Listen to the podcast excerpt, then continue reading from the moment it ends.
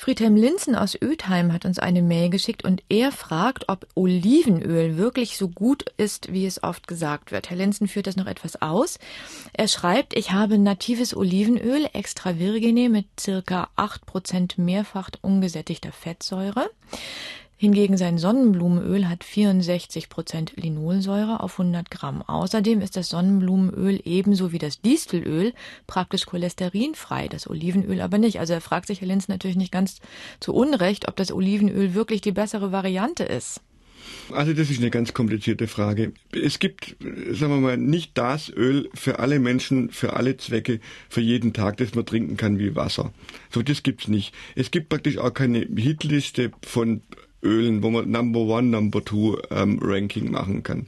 Olivenöl, also darüber gibt es überhaupt keinen Zweifel, zählt sicher zu den gesündesten Ölen, die es gibt. Einfach aufgrund der Inhaltsstoffe, das ist das eine, und aufgrund der Empirie, weil man sagt, dass die Menschen, die viel Olivenöl trinken in den Mittelmeerländern, die, die viel Olivenöl zu sich nehmen über die Nahrung, weil die einfach gesünder sind als äh, welche, die das nicht tun. Mhm. Also da gibt es verschiedene Gründe. Ich habe ein Buch geschrieben über Leinöl. Bei uns ist das Leinöl völlig in Vergessenheit geraten. Das Leinöl hat unglaublich viel Omega-3-Fettsäuren. So, jetzt sagen zu mir manche, ja, aber Olivenöl soll doch so gesund sein. Soll ich jetzt Leinöl nehmen?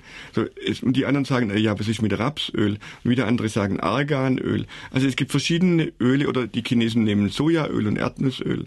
Es gibt verschiedene Öle in verschiedenen Weltgegenden, die verschiedene Inhaltsstoffe haben, die für verschiedene Menschen gut sind. Und ich würde jetzt nicht zu jemandem sagen, du jetzt nur noch ähm, Olivenöl nehmen und alles andere weglassen oder so. Das Sonnenblumenöl. Es kommt ja zum Beispiel darauf an, wie viel Öl die Menschen in bestimmten Weltgegenden bereits jetzt schon zu sich nehmen und es gibt ja die Debatte um Omega-3 und Omega-6-Fettsäuren. Genau, das ist ganz interessant, so. weil da haben wir nämlich auch per Mail eine Frage von Heike Hehlgans aus Baden-Baden bekommen. Sie möchte gerne wissen, wie gut sind denn die berühmten Omega-3-Fettsäuren? Vielleicht klären wir doch erstmal, was das ist, Herr Grimm. Ja, also äh, es gibt verschiedene Fettsäuren und ähm, die sind in verschiedenem Ausmaß verbreitet in der Bevölkerung und die Omega-3-Fettsäuren, da herrscht wohl Einigkeit. Bei Omega-3-Fettsäuren herrscht bei vielen Menschen Mangel.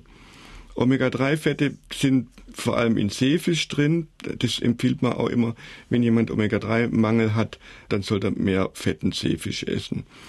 Woher der Omega-3-Mangel kommt, darüber gibt es eigentlich keine seriösen Untersuchungen.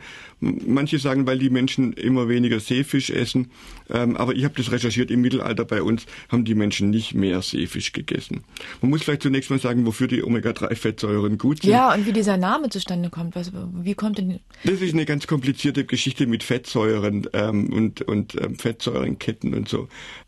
Gut, das führt zu weit. Also. Ja, wofür die wichtig sind, die sind fürs Herz wichtig, die sind fürs Hirn wichtig, für die Geistesentwicklung, ähm, sie sind für die Sehkraft wichtig, für die Gewichtsregulation sind sie wichtig, möglicherweise auch ähm, für die, für die ähm, Reproduktion und für die Psyche. Es gibt Untersuchungen bei psychisch Kranken, wie ne, die Gabe von Omega-3-Fettsäuren bei denen auf das allgemeine Befinden und auf die Psyche gewirkt hat. Sogar bei Schizophrenie, bei, bei vielen, vielen psychischen Erkrankungen, bei Depressiven, selbst bei normalen Menschen hat sich gezeigt, dass das normale Alltagsbefinden verbessert wird, wenn die Menschen mehr Omega-3-Fett essen.